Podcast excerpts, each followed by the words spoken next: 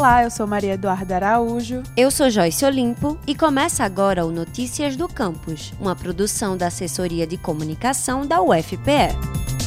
O sono é um dos momentos mais importantes do dia. É durante este tempo que o corpo aproveita para realizar funções valiosas, como fortalecer o sistema imunológico e produzir hormônios. Não dormir bem traz diversas consequências psicológicas e físicas. Basta uma noite mal dormida para diminuir a coordenação de motoristas. Segundo o Detran, 20% dos acidentes de trânsito estão associados a pessoas que estão sonolentas. Segundo a OMS, a insônia afeta 40% da população brasileira e 45% da população mundial, gerando preocupação dos profissionais de saúde, principalmente dos especialistas em sono. Por isso, desde 1985, existe a Associação Brasileira do Sono, a ABS. A instituição reúne profissionais de diversas áreas que estudam e analisam os aspectos do sono, além de promover atividades educativas como cursos, eventos e reuniões com a sociedade civil e com gestores de políticas públicas. Entre as ações da ABS está a Semana do Sono. Com o slogan Sono e Sonhos Melhores para um Mundo Melhor, o evento ocorre em vários estados do país. E aqui em Pernambuco, a UFPE foi um dos polos de atividades. Nós conversamos com a professora do Departamento de Fonoaudiologia da UFPE e presidente da Associação Brasileira do Sono de Pernambuco,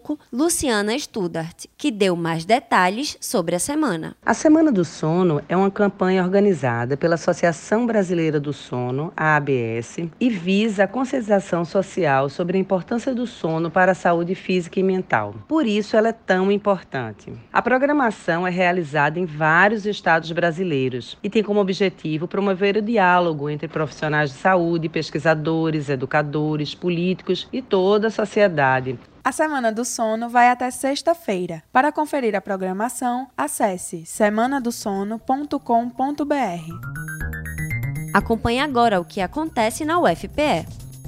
Está disponível a chamada pública feita pelo CNPq para empreendimentos e soluções de base tecnológica na área de grafeno. As propostas serão recebidas até o dia 24 de abril e devem ser encaminhadas através do formulário disponível em carloschagas.cnpq.br.